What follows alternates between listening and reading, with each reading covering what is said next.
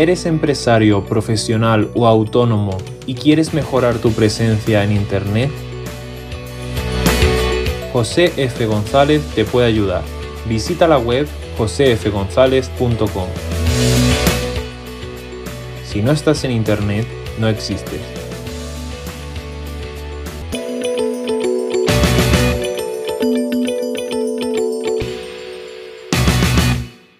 Hoy vamos a hablar de Industria 4.0 y talento senior. Bienvenidos a Emprendedores Senior, el podcast de Elefantes Solidarios. Buenas tardes, buenos días, buenas noches, según la hora en que nos escuches o el lugar del mundo en que nos escuches. Estamos en un nuevo episodio de nuestro podcast y hoy nos desplazamos virtualmente a Barcelona para hablar con, con un profesional, con un industrial con un especialista en el, tema que anunciábamos en la introducción. Buenas tardes, Javier. Hola, ¿qué tal? Buenas tardes. Muchas gracias por tu tiempo, muchas gracias por participar en nuestro podcast y cuéntale a la gente que nos escucha o que nos ve en vídeo, eh, ¿quién es Javier Nadal Ferrer? Bueno, gracias a vosotros por la, por la atención y el tiempo que me dedicáis. Y bueno, ¿quién soy yo? Al final yo soy me defino como un hacker corporativo para la transformación industrial. Yo soy una persona, una persona que mi visión siempre ha sido la, mejora continua y el, autodesarrollo personal para alcanzar lo que el Kaizen, ¿no? Yo también vengo mucho de la escuela japonesa. Y esta visión que tengo siempre ha transformado en una misión, que es hacer de la industria un ejemplo de prosperidad, competitividad y sostenibilidad para la sociedad. ¿Vale? Es quién soy y lo que, cómo veo las cosas. Me parece sumamente interesante. Eh, tú estás en un sector eh, del cual eh, reconozco que no tengo toda la información que me, me gustaría, pero que tiene, de, por lo menos a nivel de prensa, tiene fama de que destruye talento senior. ¿Eso es así? Yo no tengo esta percepción, pero sí que es cierto que a nivel global, a nivel transversal, se ve que el, el, senior es un perfil que está en cierta manera desahuciado, es un perfil que se rehuye, y se apuesta mucho más por un talento, una capacidad joven, cuando yo creo personalmente que los seniors de nuestra edad eh, somos una generación única en la historia de la humanidad, y lo digo así como tal, porque nosotros fuimos una generación que nacimos y estudiamos de manera analógica, y este, esta franja de edad entre los 45, 55 años, 56 años, eh, eh, nos hemos convertido en digitales. Y somos una, generación que sabemos convivir, sabemos interactuar, sabemos mezclar eh, los conocimientos analógicos con las posibilidades digitales. Yo no considero que estemos en una transformación digital, yo considero que estamos en, una, en, un, en un cambio de era porque al final los conocimientos son los mismos. O sea, si yo muchas veces me, imagino, me imagino que habría hecho un Gauss o un Newton con una calculadora nuestra o con un iPhone, ¿no? Al final lo que están haciendo estas herramientas digitales es acelerar todos estos conocimientos analógicos para que vengan cada vez más, que, te arrollan, ¿no? que, te, que, te, que, te, atrapan, que te superan, ¿de acuerdo? Y más cuando entramos en un tema de conectividad, esto ya o sea, es, es exponencial, es brutal. Y entonces, en esa línea, eh, ¿tú qué consideras? Que, por ejemplo, el Big Data o, ya conectividad de un 5G eh, va a contribuir a generar más trabajo o va a destruir algún tipo de trabajo? Yo creo que va a, a crear trabajo, pero va a crear unos trabajos diferentes. Porque al final habrá muchas cosas que eh, trabajo de robot eh, es un trabajo que no aporta ningún tipo de valor, no, aporta ningún tipo de, no dignifica el trabajo en cierta manera, un trabajo en, este monótono repetitivo de la, línea de producción, sino que yo creo que cambiará la, naturaleza y el contenido del trabajo. Entonces las personas nos, hemos de reciclar, resituar, recolocar, eh, volver a aprender otra vez porque es hacia donde nos llevarán todas estas nuevas herramientas. Yo creo que habrán otros trabajos. No sé, he oído también ha circulado muchas veces por las redes, por los diarios, que dicen que los trabajos de aquí a 10 años todavía no se han inventado. Yo, creo en esto. Lo que pasa es que pues habrá trabajos que eh, permanecerán como están hasta ahora, porque no pueden cambiar. Un señor que barre la calle, a lo mejor hay una máquina que le ayuda a barrer la calle, pero mm, habrá un señor que dirige aquella máquina. Te invito a conocer la asociación Elefantes Solidarios visitando nuestra página web elefantesolidarios.org. Eso eh, estoy totalmente de acuerdo contigo. Además, estoy de acuerdo con el análisis que has hecho que nuestra generación eh, ha sabido incorporar herramientas, porque la tecnología no es otra cosa que herramientas, a, procesos, porque hacíamos las cosas de una forma. yo soy un poco mayor que tú y cuando yo empecé a trabajar en el sector de la construcción no teníamos teléfonos móviles y teníamos que ir a hablar con monedas al teléfono de la esquina. Hoy mm. e, e, es absolutamente inconcebible no tener una conectividad permanente, ¿no? Entonces, pero las obras se siguen haciendo, el hormigón sigue siendo el mismo, eh, los coches siguen teniendo cuatro ruedas, pero va cambiando la, el entorno. Correcto. Eh, en el sector industrial también eh, hemos leído informes, sobre todo uno de la, de la última semana, en el cual no se llegaban a cubrir todos los puestos de trabajo que se ofrecen en, en, la industria y sobre todo en la industria vinculada a la tecnología. No es contradictorio que tengamos esos puestos sin cubrir y por otro lado eh, profesionales de más de 50 años que por reestructuraciones o por cambios de, formato eh, estén fuera del mercado laboral. ¿De quién es el, problema? ¿De la industria o del profesional que no sabe reciclarse? Yo creo que es en parte eh, culpa de ambos. Yo creo que es en parte culpa de ambos. La industria quizás porque cada vez todo el componente tecnológico hace que nuestro mundo cada vez sea más complejo. Cada vez tengamos más cosas que, que aprender, que saber y que, y que, y que saber interactuar entre ellas acuerdo? Esto, hace que, esta complejidad nos, cueste más llevarla. Entonces, eh, hay industrias que esto no lo pueden asumir, porque al final toda esa tecnología cuesta un dinero, tiene una, curva de aprendizaje y a lo mejor su estructura de coste, su, beneficio no soporta todo esto de aquí. Esto hace que esta industria, estas empresas vayan hacia un tipo de perfil están, digamos, desafiando el senior para buscar un perfil más joven, que es más, más económico.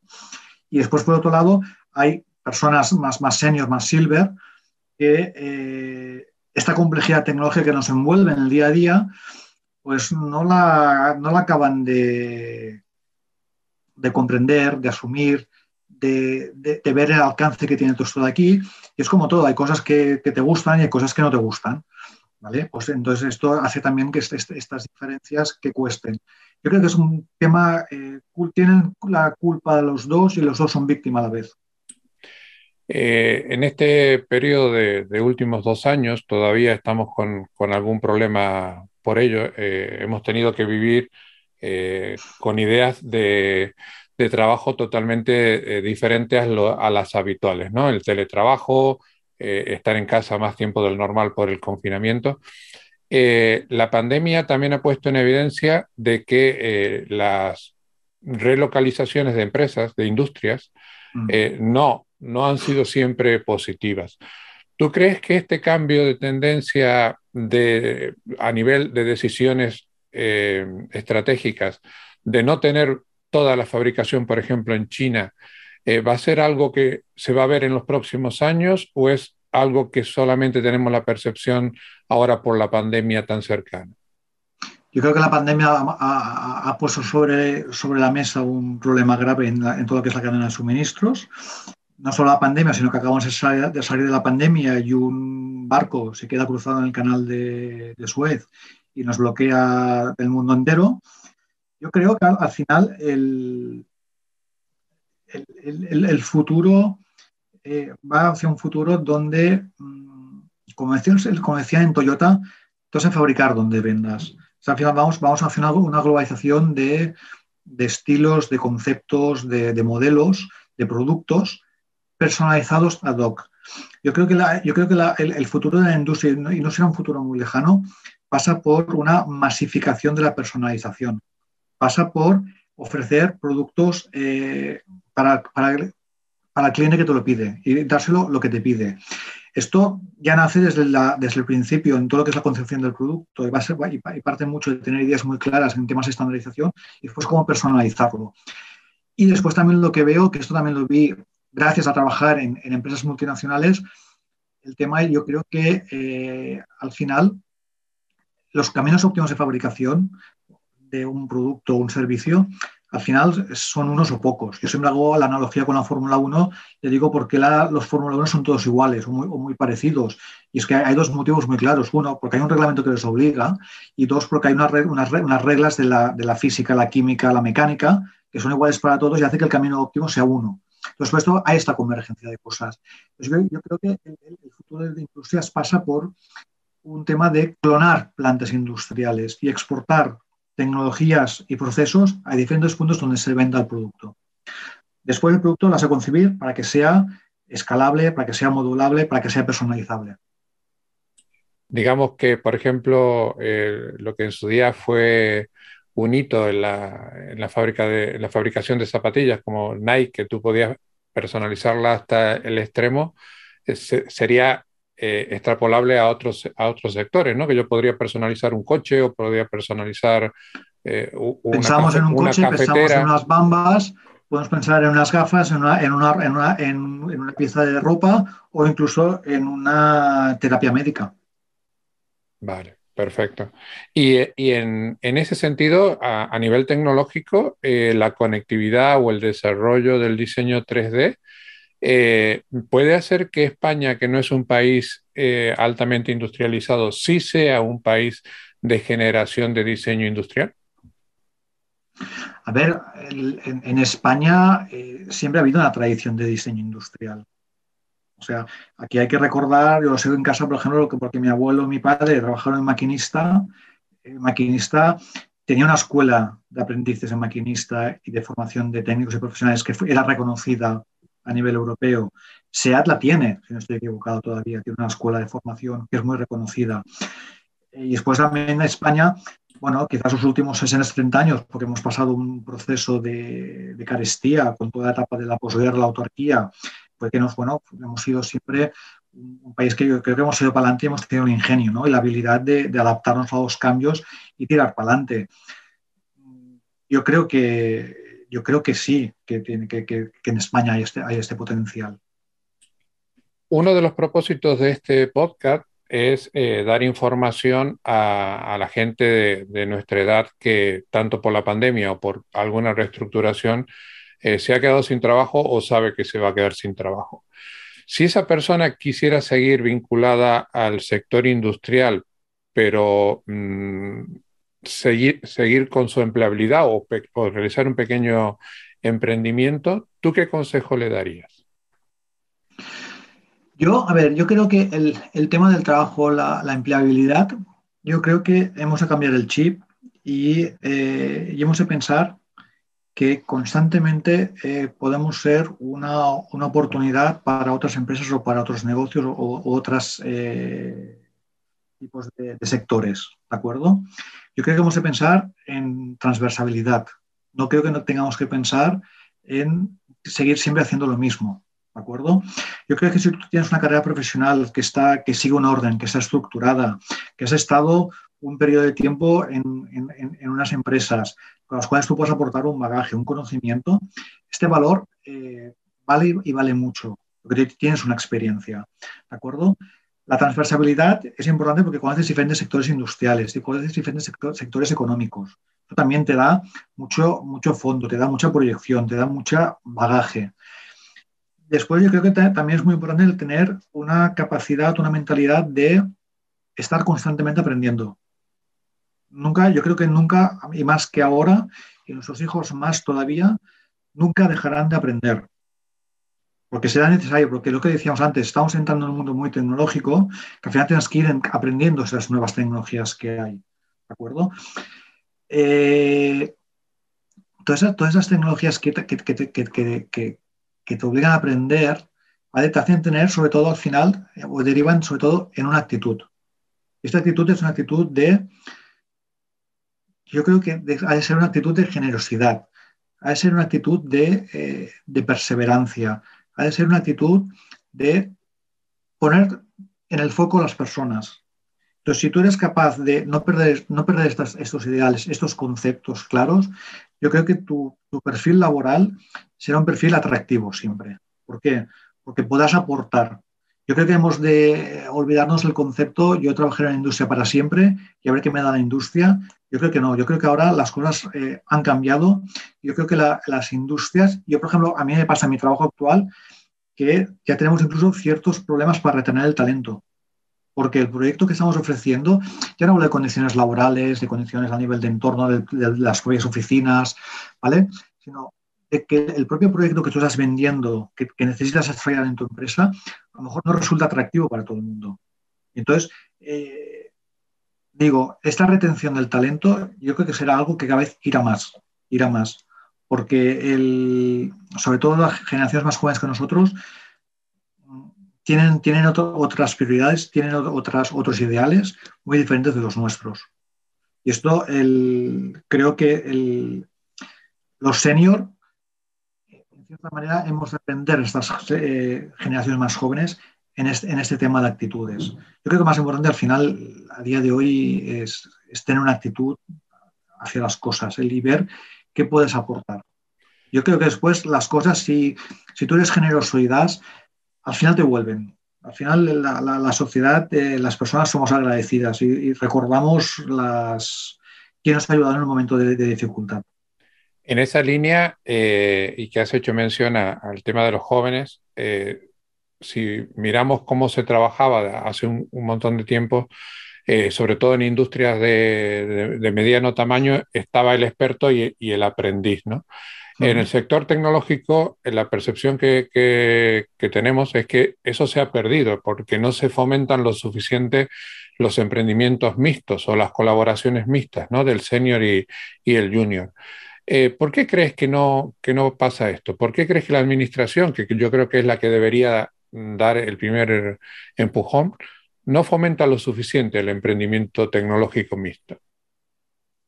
Bueno, porque la, tecnología es cara, es compleja y cuesta alcanzar esa tecnología. Entonces, yo creo que al final el fin no es la tecnología, sino el fin es lo que tú quieres hacer para ofrecer algo eh, o cubrir necesidades que puedan haber en la sociedad en las personas. Para hacer aquello, eh, te puede hacer falta o no tecnología. Entonces, yo creo que hay que romper aquí y decir, no, nos hemos digitalizado porque lo pide la sociedad, sino nos hemos digitalizado porque hay una demanda de un servicio en la sociedad que a través de unas herramientas se puede cubrir aquella demanda. Y eso es satisfaciendo la necesidad de una persona, de un colectivo, de una empresa, de un servicio o, de la propia administración.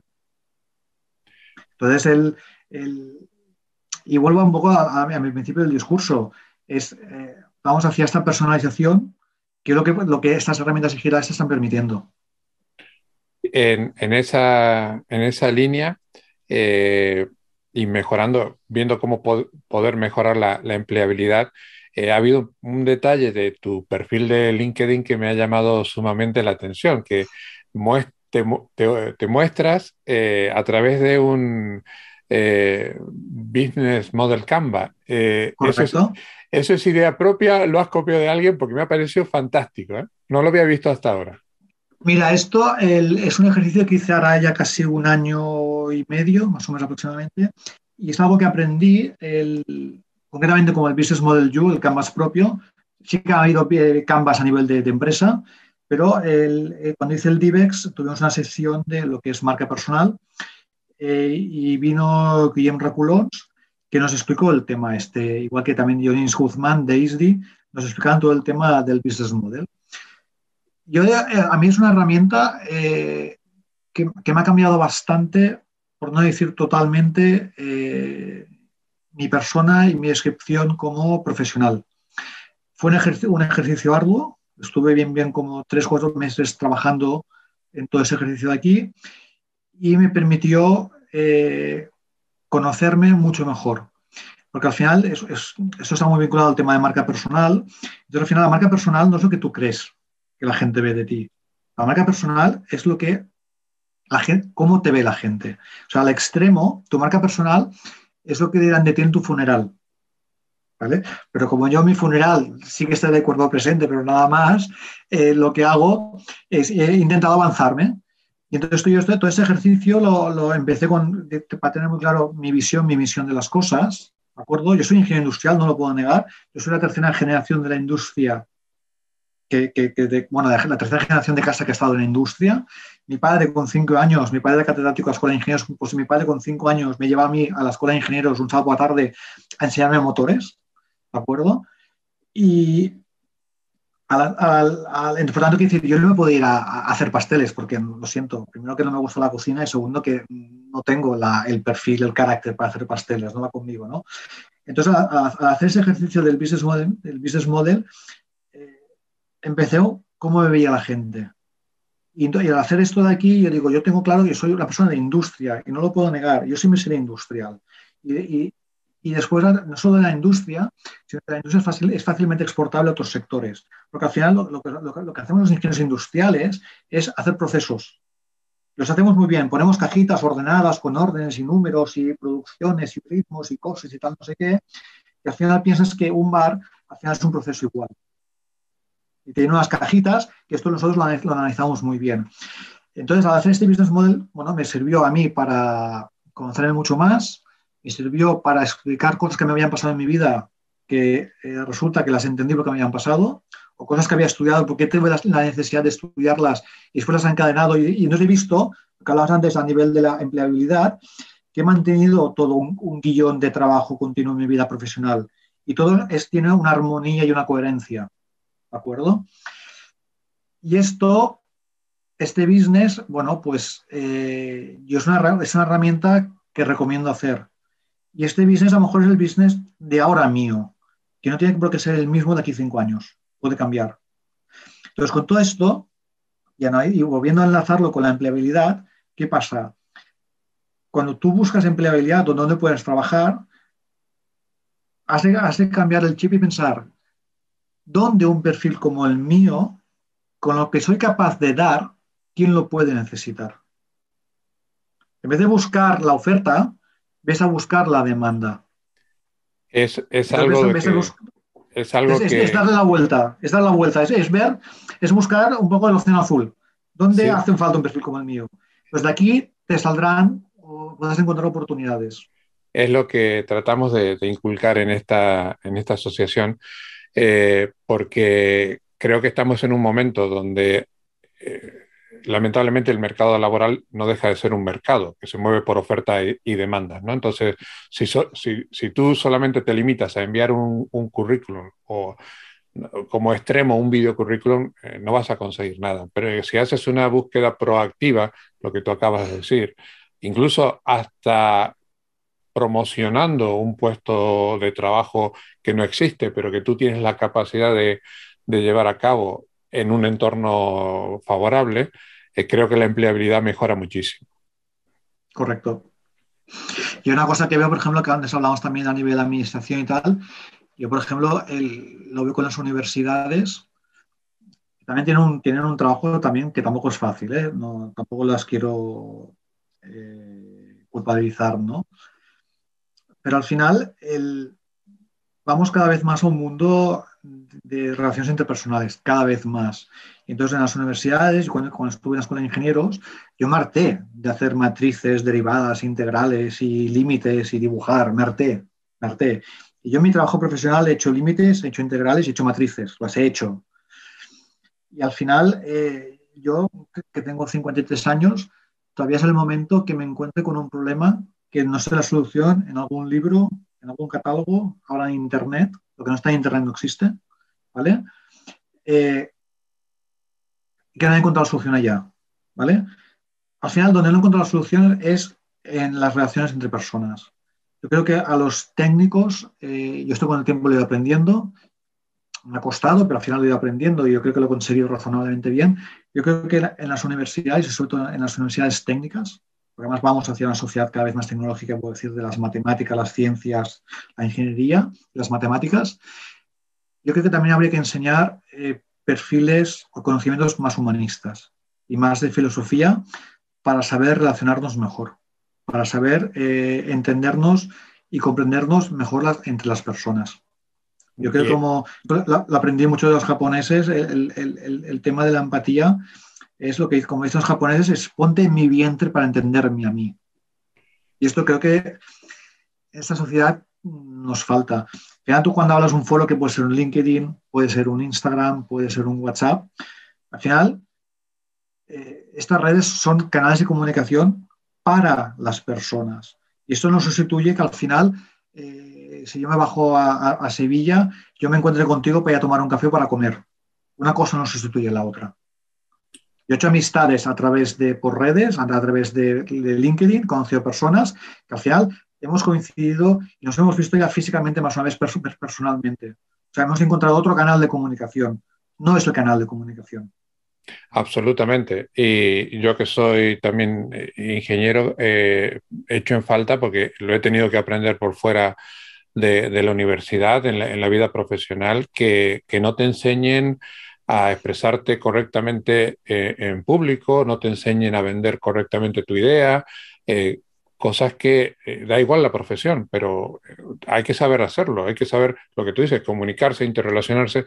Hoy por hoy no se entiende ningún puesto directivo en el cual no convivan personas de distintas edades y de distintas formaciones. Y eh, un, directivo tiene que saber gestionar personas y eso muchas veces eh, se deja de lado y se, se, pone, el peso en la parte técnica. Eh, Absolutamente.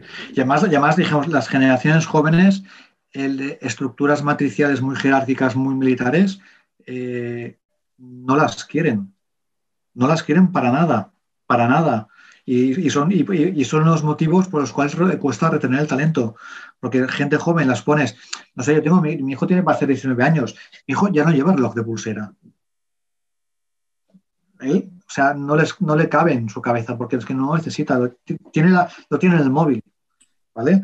Y tú vas a un trabajo, eh, una estructura muy marcada, que si no puedes hacer una cosa, si no te lo mandan, bueno, la gente joven de ahora quiere trabajar más por objetivos, por, metas. Es que yo creo que debemos eh, sacar enseñanzas de, estos dos años de pandemia, que eh, hablando, eh, este podcast me, está dando la, oportunidad de hablar con, mucha gente.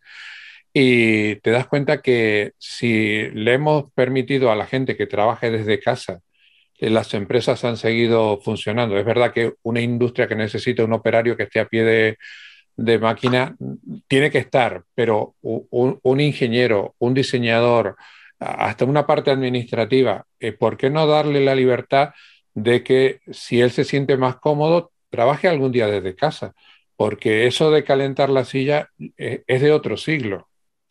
Sí y la gente joven eh, viene con ese chip ya incorporado. ¿no? Entonces, ahí es donde creo que los seniors deberíamos también tener nuestra predisposición a la colaboración con los jóvenes para que esa colaboración sea absolutamente beneficiosa. Absolutamente de acuerdo.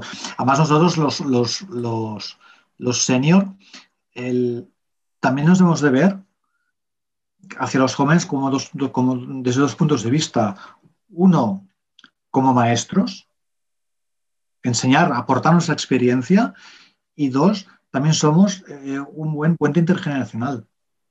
Nosotros podemos ser una imagen, un, ejemplo a seguir para los jóvenes. Yo cuando, cuando, cuando trato con gente joven, de cierta manera, yo veo que ellos lo están esperando. Y si tú les, aportas y enseñas, oye, la, gente corresponde y es agradecida. Y eso decía. Y después de ellos ves que te, enseñan otras cosas que tú también tienes que aprender los jóvenes. ¿eh? Porque yo veo, por ejemplo, las, habilidades de mi hija, que tiene 13 años, en temas de navegar por Internet.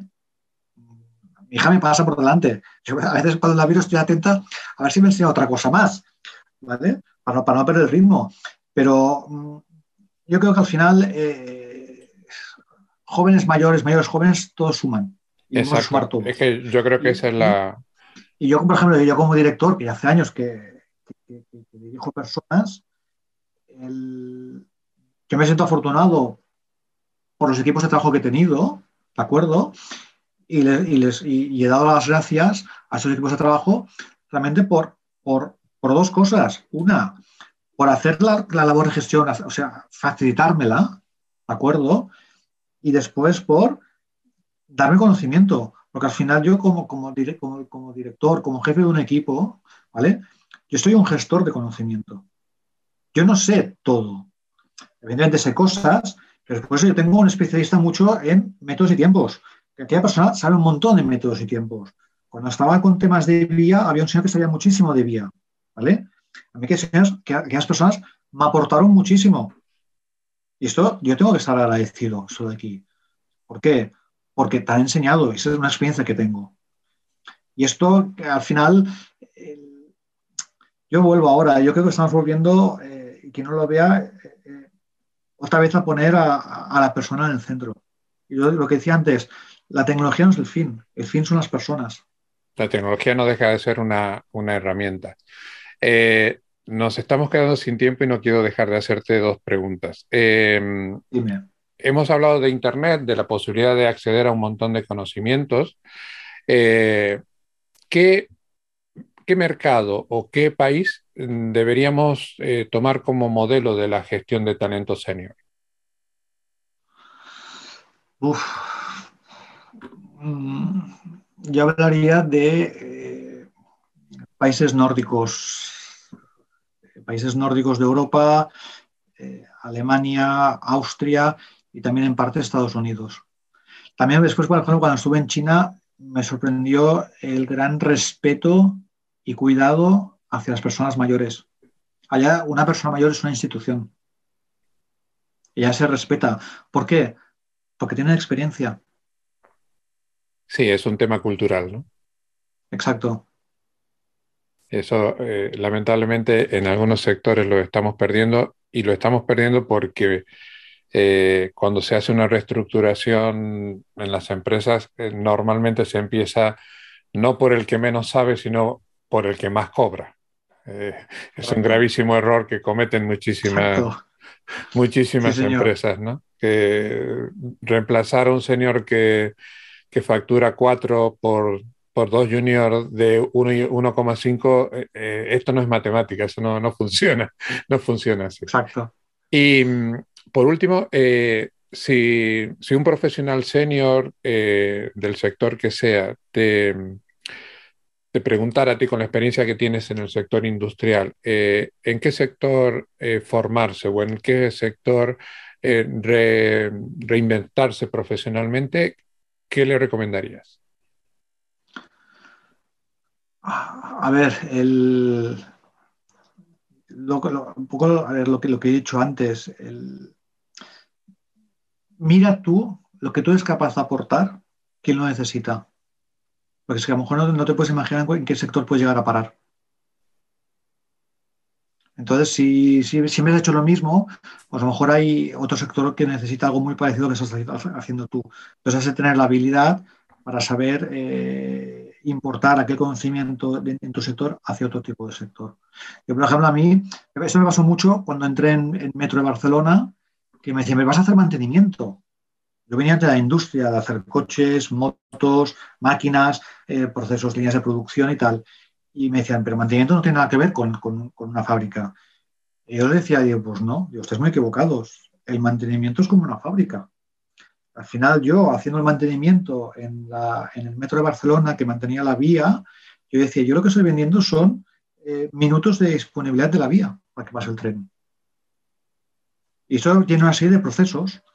Y yo cuando hacía un plan maestro de producción del mantenimiento de la vía, pero Claro, es pero ¿cómo lo puedes comprender esto? Bueno, pues este es igual de fácil. Yo tengo que dedicar unos recursos, que son unas horas, vuelvo aquí a mi idea de, los procesos con las cajitas y las personas y los, ratios, pues lo traducí en un plan maestro de, producción. Y con aquello también se hacía un plan de mantenimiento, que eran las intenciones, lo, traducíamos en ese plan maestro de producción, que era lo, que íbamos a hacer, las necesidades y calculábamos. Entonces, yo también viví las, las ampliaciones en el Metro de Barcelona con la línea 9, ¿de acuerdo? Cuando decían que también llevaba toda la parte del mantenimiento de la energía de alta tensión, cuando entraron a una nueva estación, decía, hombre, yo no hacía la regla de tres. Porque yo decía, a ver, esta estación nueva que tiene a nivel eléctrico, tanto. Entonces yo sabía que un transformador al año necesitaba tantas horas de mantenimiento. Preventivo, correctivo, legal, lo que fuera. Entonces hacía, yo hacía el inventario de la estación y evaluaba el número de horas para hacer aquella estación. Y no era una regla de tres. Eran sumas ordenadas de las cosas, los conceptos. Pero diciendo, al final eran procesos. Y habían, tienes que tener muy claro cuáles son los KPIs de tu negocio o de tu, de tu business o de tu proceso para, para transformarlo.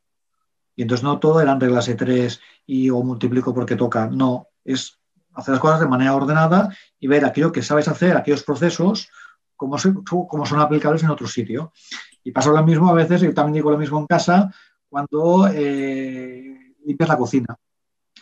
Pues yo al limpiar la cocina tengo un método para limpiar la cocina. ¿Por qué? Porque sé que es el método más eficiente para limpiar la cocina, que me lleva menos tiempo y el que hago menos, menos um, zafarrancho en la cocina.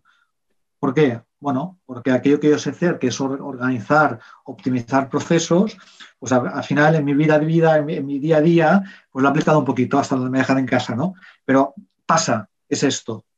Y además eso va unido al ahorro de costes, que también es extrapolable a, casa, ¿no? A mí que me gusta mucho el, deporte, José, eh, eh, vamos en bicicleta y tal, no sé qué, a veces cuando, cuando organizo excursiones por la montaña andando de trekking, claro, a lo mejor a veces somos un grupo, siempre somos los mismos, nos conocemos, pero viene gente, gente nueva, ¿no? Entonces, el, bueno, es un tema de, gestión de colas. El, cuando organizas la, la, la, fila andando por la montaña, por el sendero, pues yo no, al final del momento digo, paro un momento, oye Juan, ponte delante y tú, María, ponte detrás. ¿Para qué? Pues bueno, digo, pues pongo a lo mejor el que el más lento lo pongo delante para que marque el ritmo de la, de la excursión y no se me alargue el grupo. Ahora, si es un camino que es fácil, que no hay pérdida, pues oye, que cada uno corra lo que, lo que, lo que quiera. Pero si me voy metiendo por, por senderos por el medio del bosque, a mí no me interesa perder el grupo. Entonces veo, pues hago gestión de colas. El lento delante me marca el ritmo. Además, además si el lento lleva mochila, le cojo la mochila, la llevo yo para ir más rápido. Eh, es que los ingenieros, lamentablemente, somos ingenieros 24-7. eso no, no, lo podemos evitar. Eh, oye, Javier, ha sido un placer hablar contigo. No quiero terminar la entrevista eh, sin que nos recomiendes un libro, una serie o una película o las tres cosas, lo que a ti se te ocurra. Mira, yo de libro, que es quizás como empezó todo esto conmigo, eh, un libro que es de Thomas Friedman, La Tierra es plana. Y eso explica muchos desencadenantes de lo que ha ido pasando en los, siguientes años. Eh, y después también, si me permites, yo recomendaría un documental que es El Dilema de las Redes en Netflix. El Dilema de las Redes. Perfecto. Oye, ha sido un gusto hablar personalmente contigo. Si me permites, voy a usar el ejemplo del Business Canva porque en la parte formativa que tenemos en la asociación me parece que puede ser muy, muy interesante para que la gente mejore su forma de exponer su, su, su, empleabilidad o, o, de dar a conocer su marca personal de una forma extremadamente clara y, organizada. Eh, no, es, no, es, un ejercicio fácil, ¿eh? No, no, no, no eso requiere, para hacerlo bien requiere tiempo y meditación. Y mm, si te parece, como creo que a mí, a mí me ha sabido a poco este café, eh, nos emplazamos para dentro de un tiempo tomarnos una, un segundo café, hacer una segunda parte de esta entrevista, porque creo que la gente que nos escucha o que nos ve eh, va a coincidir conmigo de que podemos seguir ampliando conocimientos. Mucho gusto, muchas gracias, encantado el café me ha sentado muy bien y oye, repetir, yo sin ningún problema, cuando queráis, a las veces que queráis. Entonces, si te parece bien, nos vemos en un próximo episodio. Muy bien, José, gracias. Gracias, a todos. Querido oyente, nos gustaría saber tu opinión sobre los temas tratados en nuestro podcast.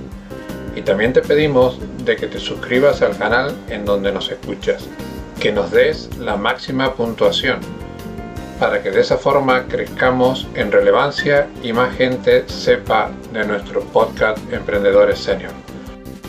Mil gracias y te esperamos en el próximo episodio.